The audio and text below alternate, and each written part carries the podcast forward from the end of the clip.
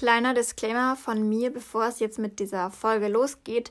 Und zwar haben wir die schon relativ spät abends aufgenommen, um halb zwei, zwei glaube ich.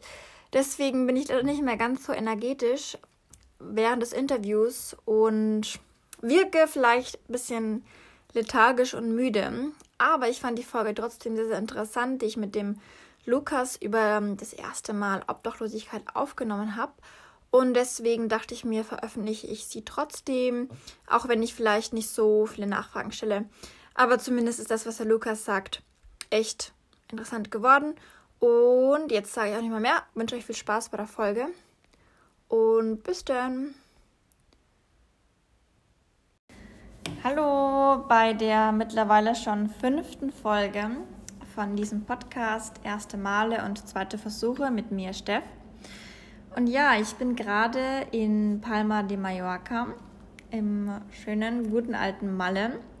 Und da habe ich jemanden kürzlich getroffen in dem Hostel, in dem ich gerade bin. Und zwar den Lukas aus Hannover.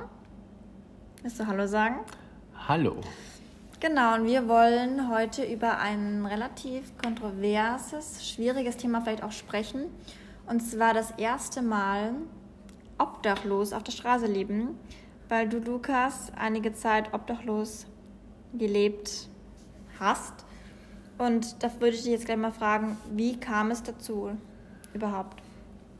Ja, ähm, das ist eine gute Frage.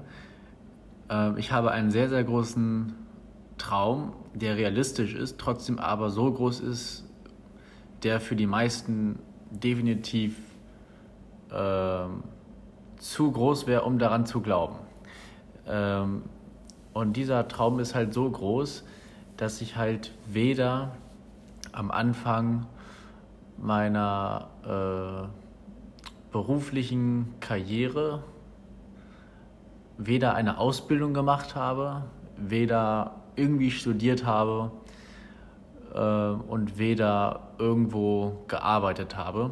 Ich habe also direkt ähm, nach der Bundeswehrzeit, wo ich ein Jahr war als Sportsoldat und als Minentaucher und Kampfschwimmer. Also ich habe, um das nochmal kurz zu erläutern, ein Jahr äh, eine, äh, eine, ja ich war, also ich war ein Jahr Sportsoldat bei der Bundeswehr. Mhm.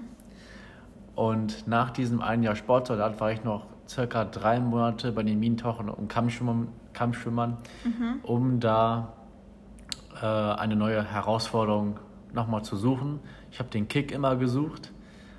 Äh, vielleicht liegt es am Sternzeichen, ich weiß es nicht, ich bin Steinbock, aber okay. da bin ich sehr, sehr zielorientiert gewesen und habe dann direkt danach losgelegt, ohne Studium, äh, ohne Ausbildung, ohne irgendwas, ohne Kontakte, ohne Geld, ohne Familiensupport, teilweise auch wirklich ohne Wohnung, einfach losmarschiert, um mein Ziel wirklich zu verfolgen. Was ist denn dein Ziel, von dem du gesprochen hast? Ähm, ich arbeite seit drei Jahren, das Ziel zu verwirklichen, das Michael Jackson damals nie verwirklichen konnte. Das Ziel war nämlich von ihm gewesen, ähm, Michael Jacksons Comeback von 2009 für die Fans zu verwirklichen. Okay. Aber wie spielt das Ganze jetzt quasi damit rein, dass du dann obdachlos warst für eine ja. Zeit? Das hat insofern damit reingespielt, dass ich ja, ich habe ja nirgendwo gearbeitet oder so. Ich hatte weder Hartz IV, ich hatte weder noch irgendeine Einkommensquelle. Und ähm, warum hattest du kein Hartz IV? Weil ich es nicht wollte. Also ich hätte es haben können, aber äh, ich hatte irgendwie so ein, so, ein, so ein Gefühl, wenn ich das habe, dann bin ich ein Schmarotzer und bin weniger wert und so eine völlig blöden Glaubenssätze. Mhm. Und, äh, okay. und weiß jetzt, dass ich es eigentlich hätte ich wirklich nehmen sollen, weil dafür ist ja Hartz IV da, für Leute, die in einer schwierigen Situation sind. Aber ich wollte ja auch nicht in dieses Angestelltenverhältnis und irgendwie Mittelschicht und äh, 0815 äh, 9 to 7 arbeiten, habe ich keinen Bock mhm. drauf gehabt. und habe dann direkt angefangen, dieses Ziel zu verfolgen. Und das hat mir äh, hat mich einen unfassbar bis jetzt einen unfassbar hohen Preis gekostet. Ähm, und davon rede ich nicht mal eben irgendwie länger aufbleiben, E-Mails schreiben, die Leute zusammentrommeln, damit du das vorhast, äh, Kostenplan machen, äh, Präsentationen machen, äh, Leute kontaktieren, mal länger aufbleiben. Nee, der Preis war tatsächlich irgendwann Freundschaften. Der Preis war tatsächlich irgendwann kein Kontakt mehr zu Eltern. Der Preis war tatsächlich alles Geld verloren, was ich verloren habe. Der Preis war, keine Wohnung am Ende zu haben. Ähm, um das halt auch wirklich sich mal vorzustellen, ähm, gab es halt auch so Situationen, ähm, wo ich vom Tanzen tatsächlich dann gelebt habe. Also ich will erstmal eine riesen Show aufbauen, ein riesen Konzert. Und da möchte ich äh, als Ideengeber und Tänzer äh, gezeigt werden. Okay. Ja. Und jetzt, weil es geht ja um die Folge jetzt vor allem darum, wie dann Leben auf der Straße war. Wie, wo hast du dann geschlafen, als du dann auf der Straße warst? Ähm, also, um das nochmal äh, kurz vorwegzunehmen, ähm, damit, damit ich erst in so eine Situation gekommen bin, war ich immer viel unterwegs gewesen, hatte da Meetings, hatte da Termine, teilweise mit Managern von sehr erfolgreichen Promis, die man aus dem Fernseher kennt, habe die interviewt und das in einem emotionalen Zustand, der wirklich mehr als schlecht war. Und hatte dann noch nicht mal Geld für eine Fahrkarte oder so. Und habe dann tatsächlich mich einfach in Zug gesetzt, in die ICE gesetzt. Und bin dann einfach irgendwo zum Beispiel auch nach Berlin gefahren und hatte da Meetings gehabt, damit ich in diese Situation komme, teilweise an Bahnhöfen zu schlafen.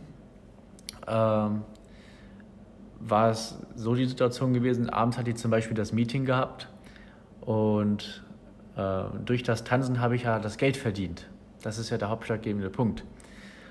Und da ich halt die Meetings hatte und nach den Meetings ja eigentlich noch tanzen wollte, um später das Hostel zu zahlen, ähm, ging das aber nicht mehr in so vielen Fällen, weil die Zeit einfach gefehlt hat, äh, das Meeting zu lang ging und die Leute nicht mehr auf der Straße rumgelaufen sind, damit sie mir mal ein, zwei Euro in den Hut werfen können. Mhm.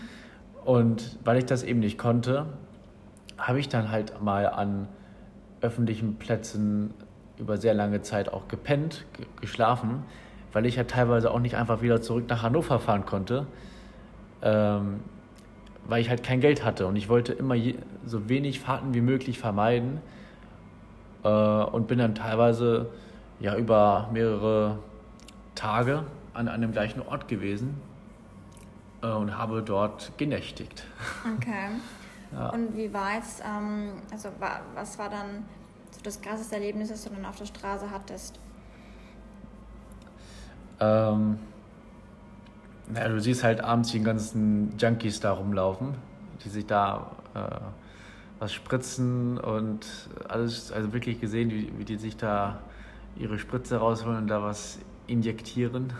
Okay. ähm, und auch Bettlergruppen, die sich zusaufen und also ich, ich habe ja vom Mindset überhaupt nicht dazugehört, aber ich kam halt dadurch, dass ich diesen hohen Preis gezahlt hatte, äh, in diese Kreise teilweise rein, haben mich angesprochen, ja, willst du nicht noch ein bisschen Gras kaufen und so eine Scheiße.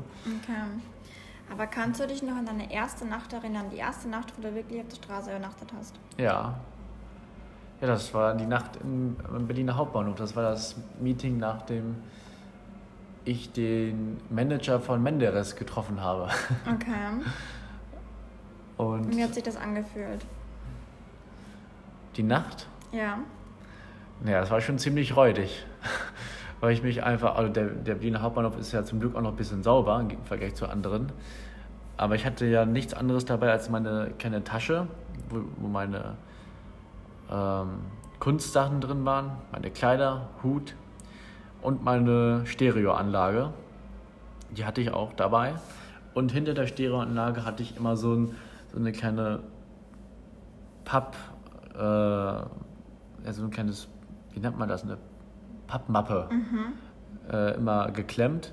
Da habe ich halt immer meinen Instagram-Namen draufgeschrieben, meinen richtigen Namen, äh, damit die Leute mich dann, während ich dann tanze, auch immer manchmal googeln können oder mich auf Instagram finden. Und in, äh, auf dieser Pappmappe habe ich dann tatsächlich dann, die war glaube ich 30 mal 20 Zentimeter groß. Also hat gerade so mein Arsch drauf gepasst mit meinem Lendenmuskel. Mm. Und äh, da habe ich dann am Berliner Hauptbahnhof auf dieser Pappmappe äh, inklusive das Kissen, also die Anlage, okay. gepennt.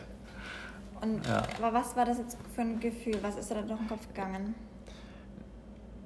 Äh, naja, also das Gefühl war so, ähm, ja, keine Familie so richtig, kein Support. Ähm, keiner fragt so abends, äh, was machst du, wo bist du, wie geht's dir eigentlich? Und bist völlig auf dich allein gestellt. Wirst teilweise ja noch ausgelacht von Leuten, äh, die das Ganze nicht ernst nehmen. Und äh, dann, dann liegst du da halt am Bahnhof, machst dir die Gedanken, schaffe ich das, schaffe ich das nicht? Ähm, und hast schon zwei Jahre, drei Jahre investiert in diesen ganzen Weg, damit es irgendwann dieses Konzert gibt. Und äh, bist dann nicht mehr auch in der Lage zu sagen, nee, ich mache jetzt hier nicht mehr weiter. Ich mache jetzt irgendwie einen normalen Job und mache jetzt nur 815, das kam für mich gar nicht in Frage ich habe schon zu viel Zeit und Energie investiert, als dass ich sagen könnte, ich höre jetzt auf. Das kommt für mich gar nicht in Frage. Das mhm. ist halt wie ein Tritt in die Fresse. Ja. Und wie hast du dann die anderen Personen wahrgenommen, die dich gesehen haben am Hauptbahnhof? Wie haben die Leute reagiert auf dich? Naja, wie als wenn ich ein ganz normaler Reisender bin. Also ich sah ja weder irgendwie ungepflegt aus, noch hatte ich zerrissene Klamotten oder Aber so. Aber ich meine, dass du da übernachtet hast zum Beispiel, dass die gesehen haben, dass du da übernachtet, übernachtet also, ähm, also das ist teilweise echt ein räudiges Gefühl gewesen, wenn du da liegst, willst eigentlich äh, pennen, ist es eh schon unbequem und stinkt. Äh, und es riecht die ganze Zeit nach Bierkonservendosen. Und dann wach, äh, kommen halt so die ganzen DB-Mitarbeiter, Deutsche Bahn-Mitarbeiter, diese Securities, schauen halt ab und zu mal nach dem Rechten, sehen ich da irgendwo in der Ecke liegen, kommen vorbei und dann sagen sie, ja, jetzt äh, stehen sie aber mal auf hier, raus hier und äh, das ist hier kein, kein Hotel, gehen Sie gefälligst nach draußen. So. Und äh, da habe ich mich echt wie so ein Penner gefühlt, der überhaupt nichts wert ist und der eigentlich nur wert ist, dreckig behandelt zu werden. Und dann bin ich halt nach draußen gegangen, da war es 4 Uhr morgens, habe zwei Stunden gewartet oder zweieinhalb Stunden gewartet, bis die Sonne aufgeht. Und dann könnte ich mein Gesicht endlich mal in die Sonne halten und ein bisschen aufwärmen. Zum Glück hat da auch die Sonne geschienen. Okay. Ja. Würdest du sagen, es ist dann leicht, auf die Straße zu rutschen, quasi in die Obdachlosigkeit? Ähm, ich glaube, für viele, äh, nee. Ich glaube nicht, dass es leicht ist, weil du kommst, glaube ich, nur in die Situation, wenn du bereit bist, wirklich deinem Ziel alles unterzuordnen, auf alles zu scheißen und äh, wirklich bereit bist, diese Durststrecke mit so vielen Fehlschlägen äh, durchzuhalten. Wenn du wirklich dich committest und sagst, ich halte das bis zum bitteren Ende durch, egal was passiert, nach so viel Ablehnung, nach so viel Auslachen, nach so viel nicht ernst genommen, ähm, das war teilweise so schlimm, äh, dass ich paar Tage einfach so, wenn ich da mal äh, irgendwie bei, bei jemandem untergekommen bin, bei Freunden, wo ich dann einfach mal pennen konnte, dass ich drei Tage einfach mal im Bett lag, nicht aufstehen konnte und ich einfach voll die Depression hatte, weil ich gemerkt habe, es geht nicht weiter, es glaubt eh keiner mich und äh, ich stehe da irgendwie ganz alleine da, mir hilft auch keiner, weil alleine schaffst du es ja sowieso nicht. Alleine schaffst du es ja auch nicht. Also wer ist heutzutage erfolgreich alleine mhm. geworden? Und deswegen brauchte ich ja immer diese Unterstützung und Netzwerke. Ähm, und da habe ich mir die Frage gestellt, wenn du das wirklich willst, musst du bereit sein, durch den Dreck zu gehen. Mhm. Aber und wie kommt es dann eigentlich bei dir dazu, dass du so ein großer Michael Jackson-Fan bist? Ähm, naja, kennst du, äh, stelle ich eine Gegenfrage, kennst du jemanden, der noch so Werte wie Frieden, Freiheit, Zusammenhalt, Liebe in seinen Songs so vermittelt wie Michael Jackson? Okay, gute Frage. Darum ging es eigentlich bei mir. Mhm. Und mich wundert es nicht, dass du die Frage nicht beantworten kannst. Mhm. Es gibt nämlich fast gar keinen, der noch so wirklich aus dem Herzen das gesungen hat, das gefühlt hat und das mit dieser Energie so auf die Menschen übertragen konnte wie Michael Jackson. Klar, seine Musik ist geil, sein Tanzen ist geil. Das Wichtigste ist aber wirklich seine Message. Und das war auch Michael Jackson so unglaublich wichtig. Ähm, deswegen hat er auch so Songs geschrieben wie Earth Song, Man in the Mirror, Heal the World, They mhm. Don't Care About Us. Da ging es hauptsächlich darum, Frieden zu schaffen, ähm, zusammenzuhalten, sich lieb zu behandeln äh, und das Ganze mit Liebe zu tun. Und in dieser äh, wirklich verkorksten und chaotischen Welt ähm, ist es genau das, was die Leute jetzt brauchen. Deswegen mhm. stehe ich hinter okay. diesem, deswegen stehe ich hinter okay. diesem Konzert so wie, wie ein Fels in der Brandung. Okay. Ja, interessant, dass du quasi für dein Ziel oder für deinen Traum quasi eben auch in Kauf genommen hast, dann auf der Straße zu schlafen. Du warst natürlich jetzt nicht so, sag ich jetzt mal, der klassische Obdachlose, mhm sondern hast dann am Bahnhof übernachtet ähm, und hattest dann noch dein Ziel vor Augen quasi, aber schon krass, dass du das im Ganzen untergeordnet hast. Wie hast du es dann den, den Sprung geschafft, dass du wieder eine Wohnung oder ein, ein Dach über dem Kopf hattest jetzt? Na, ich war wie so ein Zigeuner. Ich, ich kenne natürlich viele Leute dadurch. Durch, allein durch ähm, das Straßendancing sind immer sehr, sehr, sehr viele Leute auf mich aufmerksam geworden.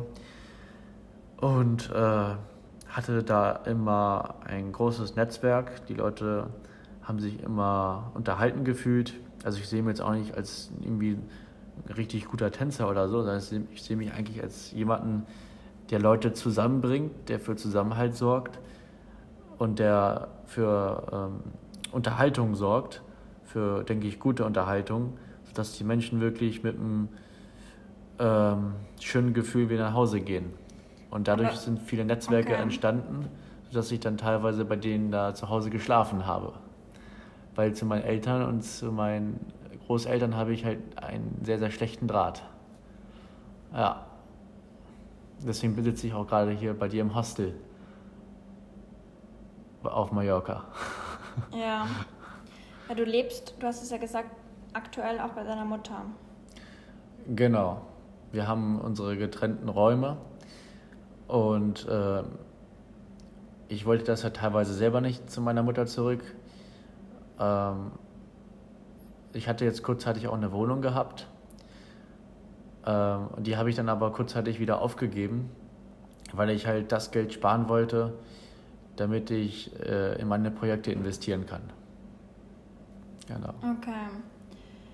Was ist dann dein Fazit oder so, was hast du daraus gelernt aus deiner Zeit auf der Straße? was ich daraus gelernt habe, es gibt keine Grenzen außer die, die du, die, die du dir selber machst. Mhm. Das habe ich auf jeden Fall gelernt. Weil wir denken ja immer so in Boxen, in Grenzen. Und äh, ich habe, also ich, vielleicht noch ein größeres Learning war, äh, dass ich die Situation nicht bewertet habe. Ich habe nur die Situation objektiv betrachtet, betrachtet habe gesagt, ja, ich penne jetzt hier auf der Straße, ist halt eine Straße. Und ich habe da keine Emotionen reingegeben, ich habe den Dingen keine Bedeutung gegeben und dadurch äh, konnte ich das ansatzweise nur irgendwie noch auch noch machen, dass ich das auch in Kauf nehmen konnte. Okay. Dass ich die Situation nicht bewertet habe, sondern einfach wie wenn jemand tötet, dass ich sage, ja, der tötet. Es ist einfach, es passiert, es ist objektiv. Wenn es nicht passiert, passiert es nicht. Wenn es passiert, dann passiert es. Mhm. Okay. Ja, interessant auf jeden Fall. Da ist natürlich noch die Frage, inwieweit es Objektiv die Objektivität überhaupt gibt. Aber ähm, ich finde, das ist ein interessantes Learning, was du daraus gezogen hast? Also ich habe da keine Emotionen reingegeben. Ja. Also hat mir natürlich nicht gelungen, weil abends denkt man nach, stellt sich schon Fragen. Äh, teilweise auch sehr, sehr viel ja, von mich hingeweint. Ne? Das ist, kommt halt auch sehr viel dazu. Ähm, Auf der Straße jetzt? Ja, ja, so nachts äh, denkst du halt schon nach. Was da, geht dir viel durch den Kopf. Was du hier eigentlich auf, nicht, auf dich nimmst, um das zu erreichen. Und wenn das die Leute tatsächlich wüssten, würden sie mir auch mehr äh, die Aufmerksamkeit des Projektes zuwenden. Und ähm, deswegen habe ich auch teilweise vier, fünf Jahre gebraucht, um die Leute kennenzulernen, die ich kennenlernen konnte. Okay. Da war ja bei dem Ex-Manager von Michael Jackson zum Beispiel, das hat ja eineinhalb Jahre gedauert. Okay, ja, das ist schon krass. Ja. Ähm, Gab es dann irgendwie einen Vorteil auch, den du jetzt gesehen hast, was irgendwie für dich ein Ja. Vorteil war, auf der, Straße, auf der Straße zu sein? Also du wirst definitiv schmerzfrei und dich schockt immer weniger eigentlich was. Du machst es dann irgendwann einfach nur, läufst wie eigentlich ein Soldat los, der gedrillt wird, der einfach nur noch macht, der Schikanen durchlebt, der aber trotzdem den Kopf dabei ausschaltet und einfach das Ziel im Au- im Auge hat und einfach nur macht. Und das, glaube ich, stehst du nur durch, wenn dein Ziel oder wenn dein Warum so unfassbar groß ist, wenn deine Motivation, wenn du dir das Bild dich vorstellst, wie du es bereits erreicht hast, wie du dieses Gefühl der Freude hast, nur dann, wenn das groß genug ist, stehst du das überhaupt durch. Mm, Alles andere würdest du gar nicht schaffen. ja. Ja. Und wie lange, vielleicht das abschließende Frage jetzt, wie lange war dann im Endeffekt deine Zeit auf der Straße? Zwei Monate, Okay. ja. Eineinhalb bis zwei Monate. Ja. Okay, das schon einige Zeit. Ja. Aber mittlerweile hast du wieder ein Dach über dem Kopf. In ja. dem sehr schönen ähm, Hostel, in dem wir uns befinden. Dann danke dir auf jeden Fall für den äh, schönen Einblick, was ist ja- schönen Einblick, aber für den interessanten Einblick. Ja. Ähm, ich finde es echt interessant, weil du nochmal eine ganz anderen Motivation eben hast, warum du auf der Straße warst ähm, Mhm. und das wirklich so quasi als Opfer gesehen hast. Und Ja, es war der Preis, den das, ich da gezahlt Genau, habe. das ich, das war ja. der Preis, den du da quasi gezahlt hast. Ich habe das auch noch nie von jemandem gehört, ähm, was jetzt der Preis war. Mhm. Aber damit wir die Folge jetzt nicht noch länger machen, als sie schon ist, würde ich mal sagen, wir gehen jetzt auch ins Bettchen. Ich bin schon so müde. Wir haben auch schon halb zwei jetzt oder so. Deswegen glaube ich, bin ich auch nicht mehr so energetisch gerade. Morgen geht's zurück. Morgen geht's für den Lukas zurück nach Deutschland. Ich bleibe noch eine Woche in Malle. Genießt die Zeit hier. Sonnige Grüße nach Deutschland oder Österreich oder wo auch immer ihr den Podcast gerade hört. Und dann bis. Lukas Schönke, mein. Name, auf Instagram. Ich verlinke dein Instagram. Ja, Kein das ist Problem. wichtig. Tschüss. Ciao.